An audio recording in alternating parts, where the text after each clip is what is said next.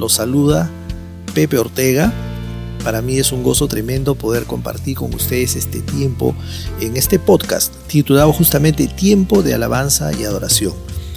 En este podcast nosotros estaremos compartiendo artículos, principios doctrinales, tips, comentarios, algunas entrevistas también referidas al tema de la alabanza y a la adoración, es decir, a este ministerio eh, tan importante en la vida cristiana.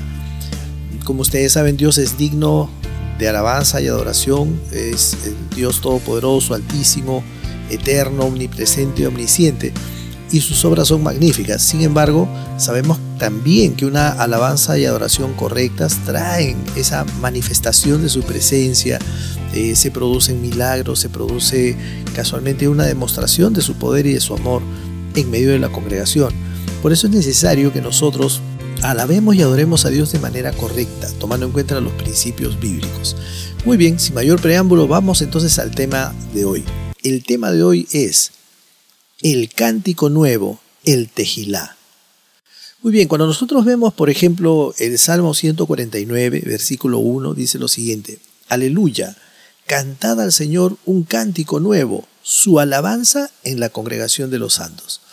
Cuando acá menciona la palabra alabanza, la palabra hebrea original es tejilá. Esta palabra Tejilá, en el hebreo original, también aparece en Isaías 42.10, cuando nos dice la palabra, cantad Jehová un nuevo cántico, su alabanza desde el fin de la tierra, los que descendéis al mar y cuanto hay en él, las costas y los moradores de ella. ¿Se dan cuenta? Entonces, eh, este versículo, perdón, esta palabra tejilá en el hebreo original aparece 57 veces en la Biblia, 57 veces. Ahora, cada vez que usamos o que eh, se ha usado la palabra tejilá está referida a un cierto tipo de alabanza, no a cualquier tipo de alabanza. ¿Cuál es esta alabanza especial? Es la alabanza que no se practica, que no se ensaya, es una alabanza espontánea en la cual nosotros mm, abrimos nuestro corazón para alabar y exaltar a Dios. Entonces, este tipo de alabanza es una alabanza muy peculiar. Es decir, cuando, nosotros decimos, por ejemplo, en el Salmo 22.3, pero tú eres santo, tú que habitas entre las alabanzas de Israel. Fíjense, este pasaje nos habla del tejilá. Es decir, Dios habita en medio de los tejilá de Israel. Entonces, quiere decir que este tejilá, este cántico nuevo, este cántico de alabanza y adoración espontáneo, trae la presencia de Dios. Nosotros sabemos que Dios habita en nosotros, somos templo de su espíritu. Sin embargo, cuando estamos en el tiempo de alabanza y adoración congregacional, sobre todo, nosotros deseamos una manifestación de su presencia, percibir su presencia. En algunos círculos se dirá, ha caído su gloria, o ha caído la unción. Nosotros no usamos esos términos porque la palabra dice que la unción del santo permanece en nosotros, por ejemplo. Entonces, tratamos de utilizar eh, términos que eh, realmente no pues colisionen con, con, los pasajes bíblicos, ¿no? con la doctrina. Entonces, volviendo al tema, el tejilá es el cántico nuevo.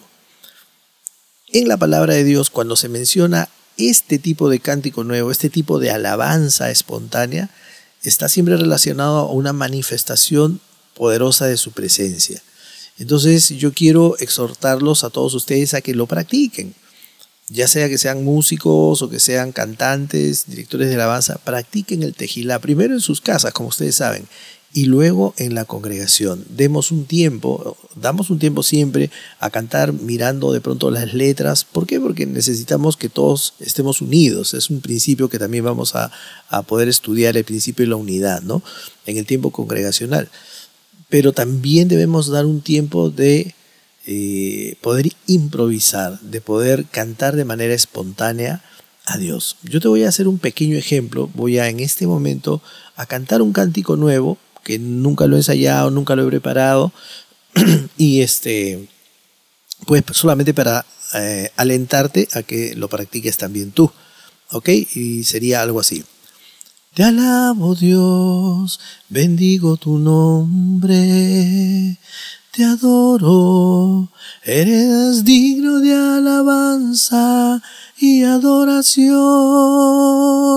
Santo, santo, tú eres santo, santo, mi Señor. Eres santo,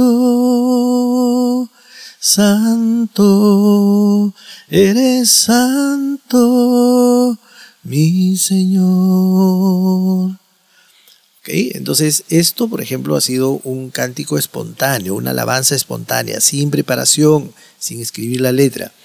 En la medida en que nosotros lo practicamos, vamos a tener una mayor percepción de su presencia.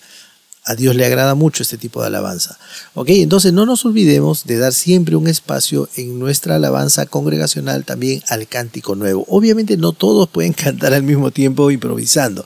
Es importante que el líder de alabanza, que debiera ser el hermano con mayor práctica, con mayor conocimiento de estas cosas, tenga un tiempo en el cual él fluya en el espíritu y en algún momento eh, ya la congregación lo pueda seguir. En este caso, por ejemplo, yo empecé cantando, eh, alabando a Dios y en un momento de mayor intimidad empiezo a decirle, Santo, Santo, tú eres Santo, mi Señor. Por ejemplo, esa parte podría ser ya la parte en la que repiten todos, ¿no? Ok, entonces, bueno, espero haberte alentado, animado a que alabes y adores a Dios con un cántico nuevo, es decir, con el tejilá que aparece 57 veces en la Biblia. Este tipo especial de alabanza trae la manifestación poderosa de la presencia de Dios. Te mando un fuerte abrazo, como te dije, vamos a estar aquí de manera continua presentándote, trayéndote contenido referido a la alabanza y a la adoración. Que Dios te bendiga, mi nombre es Pepe Ortega y nos vemos en el siguiente episodio de Tiempo de Alabanza y Adoración.